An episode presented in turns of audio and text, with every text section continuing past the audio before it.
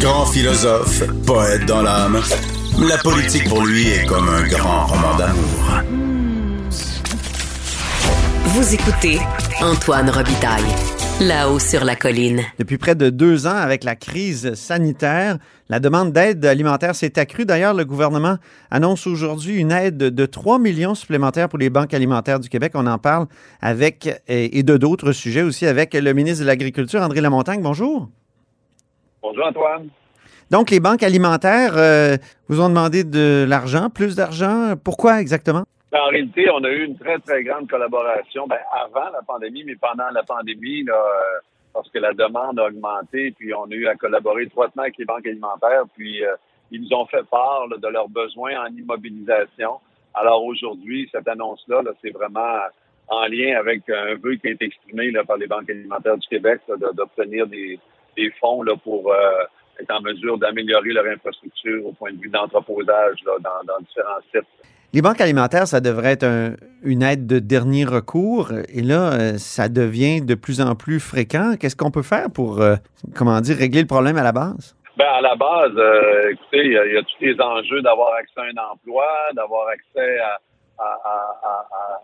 un revenu là, qui, qui, nous permet d'assurer nos besoins. Puis en même temps, les banques alimentaires, les gens qui vont euh, qui vont euh, faire euh, affaire avec les banques alimentaires, souvent, c'est différents visages. Hein. Ça peut être des gens, oui, qui sont à faible revenu, ça peut être des gens qui ont eu des, changements importants au niveau de leur emploi, ça peut être des gens qui ont eu des problèmes personnels et puis qu'ils sont comme dans un passage à vide. Alors, on a une large plusieurs visages, si on veut, les gens là, qui vont utiliser le service des banques alimentaires. Pourquoi la pandémie a fait qu'on a plus eu recours aux banques alimentaires? Ben, il y a eu il y a une question d'insécurité. Il y a une question, il y a plusieurs personnes qui ont laissé leur emploi ou qui n'avaient plus accès à un emploi. Euh, oui, il y a eu différentes mesures de, mesures de soutien euh, du, gouvernement et du gouvernement fédéral à ce niveau-là. Mais euh, il y a toute la question de la précarité puis de l'insécurité. Puis on a vu, on a vu une augmentation importante au niveau des banques. Puis parallèlement à ça, on a eu des enjeux de main-d'œuvre dans les banques alimentaires. Fait que si on voit une augmentation un peu de la demande, avec des fois une difficulté à rendre, dans certains cas, à rendre le service, ben, c'est comme un cocktail qui fait en sorte que ça devient peut-être difficile pour les gens d'avoir accès à ce dont ils ont besoin. 3 millions, c'est pas un, montant énorme. Ça, ça, va aider, euh, vous dites, euh, à améliorer les installations. En quoi exactement? Ben écoutez, euh, il y a plusieurs euh, succursales, hein, qui le même site de, de, de, des banques alimentaires de Moisson Québec sur le territoire. Et puis euh, le, le, 3 millions, dans un moment, il y a une partie que ça va permettre de déterminer comme faut les besoins. Après ça, il y a une autre partie qui vient directement en soutien. Là, c'est, les banques alimentaires qui vont prioriser les besoins un peu partout sur le territoire. Puis ça, ça se situe dans un continuum d'accompagnement du gouvernement là, auprès des auprès des banques alimentaires. Parlons de morcellement du, des, terres agricoles maintenant, parce que c'est la dernière semaine de travaux parlementaires. Puis, dans le projet de loi 103 qui est discuté actuellement, c'est un, projet de loi sur l'allègement réglementaire. Euh, ça permettrait un certain morcellement des terres agricoles, puis ça fait peur à bien du monde. Là, je regardais, écoutez, il y a, l'UPA, euh, l'Union euh, paysanne, l'Institut Jean Garon, Équiterre, la Fédération de la relève agricole. Donc, euh, il y a comme une, espèce, une espèce de barrage contre cette mesure-là. Allez-vous bouger? Expliquez-moi pourquoi il faut favoriser un certain morcellement des terres agricoles. Dans un premier temps, le, projet de loi a été adopté là, vendredi passé, puis il va être sanctionné par le, le lieutenant-gouverneur. Il faut comprendre que c'est un nombre limité de mesures qui, étaient insérées dans, un projet de loi plus large de, ma collègue ministre déléguée à l'économie. Puis les mesures très, très chirurgicales qu'on a qu'on a qu'on a adoptées s'inscrivent dans la continuité des recommandations du, rapport Pronovo, le rapport sur la, Commission sur l'avenir de l'agriculture et de l'agroalimentaire du Québec, le rapport WIMET, le rapport de la Commission de l'agriculture, des pêchers, de l'énergie et des ressources naturelles de 2015 euh, de, l'Assemblée nationale, et puis les travaux euh, de la CPTAQ qu'elle a fait en 2017. Alors, euh, c'est vraiment des, mesures très, très ciblées qui vont vraiment en lien avec, avec plusieurs recommandations qui avaient été faites dans le passé. Comment vous expliquez l'opposition de l'UPA euh, et des autres organismes que j'ai cités? Ben, je vous dirais, euh, un, première des choses, il y a un travail qui a été fait de concert avec l'UPA, de concert avec euh, euh, la Fédération québécoise des municipalités, l'Union des municipalités du Québec, la, CMM, et puis vraiment un travail de, d'avril 2019 jusqu'à récemment.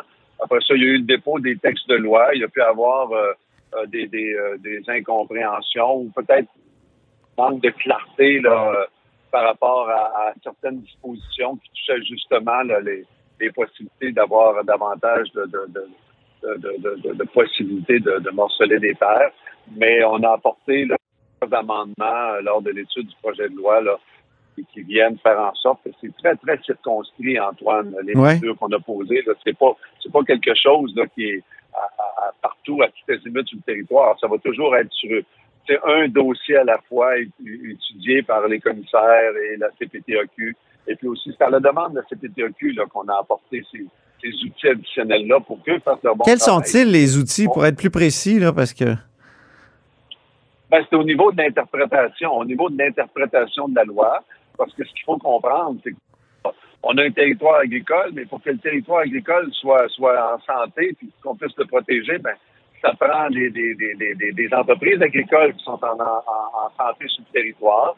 Et puis, euh, les outils, c'est euh, des, critères au niveau de l'interprétation de la loi qui va permettre aux, euh, commissaires de la commission de, pouvoir apprécier à leur juste valeur des, projets qui, autrement, ce serait difficile de, pouvoir aller de l'avant avec certains projets. Alors, ça vient refléter un peu l'évolution que notre agriculture a eue depuis, depuis une vingtaine d'années, où on a aujourd'hui différents modèles, différents types d'agriculture, et puis faut être en mesure d'en dire compte quand euh, il y a des demandes qui sont faites auprès de la CPTAQ. Mais là, les, ceux qui étaient. Euh, ceux qui, ceux qui craignaient ces changements-là disent que euh, ça aurait pour conséquence de faire augmenter les prix parce que plus les lots sont petits, plus il y a morcellement, plus il y a des prix élevés. Est-ce que c'est déjà pas un problème, le, coût des terres agricoles au Québec? Ben, la question de la valeur des, terres agricoles ou l'augmentation des terres agricoles, Antoine, c'est multiple, les, les, déterminants dans tout ça. Là.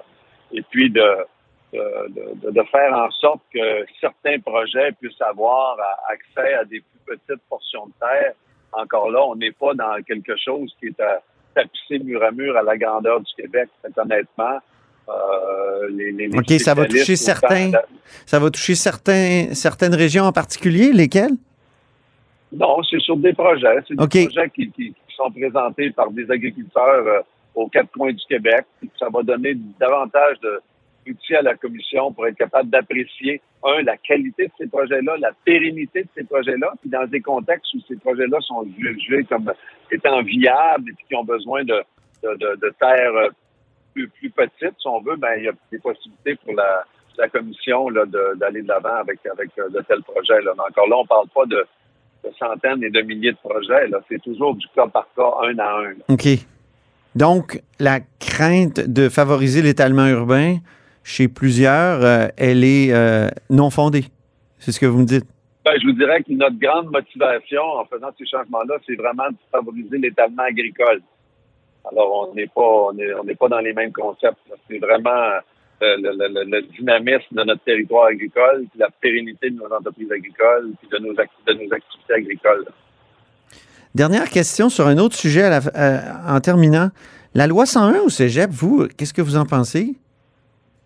Ah, ben écoutez, j'ai mon collègue qui euh, pilote un projet, qui est le, projet de loi 1996, que, que, je soutiens. Là. OK, mais vous n'avez pas d'opinion sur l'idée d'appliquer la loi 101 au cégep? C'est pas quelque chose que, que j'ai changé, partagé avec vous, Antoine. OK, parfait. c'est pas, c'est, dans un autre dossier. oui, oui. Nous on a, on a nos, nos, jeudis agricoles. C'est rendu des lundis agricoles maintenant. Ben, on les fait quand on peut, là. disponible pour en parler avec vous, là. Quand on peut vous attraper sur l'autoroute. Ça fait plaisir. Merci beaucoup, André Lamontagne. Et c'est tout pour La Hausse sur la Colline en ce lundi. Merci beaucoup d'avoir été des nôtres. N'hésitez surtout pas à diffuser vos segments préférés sur vos réseaux. Ça, c'est la fonction partage. Et je vous dis à demain.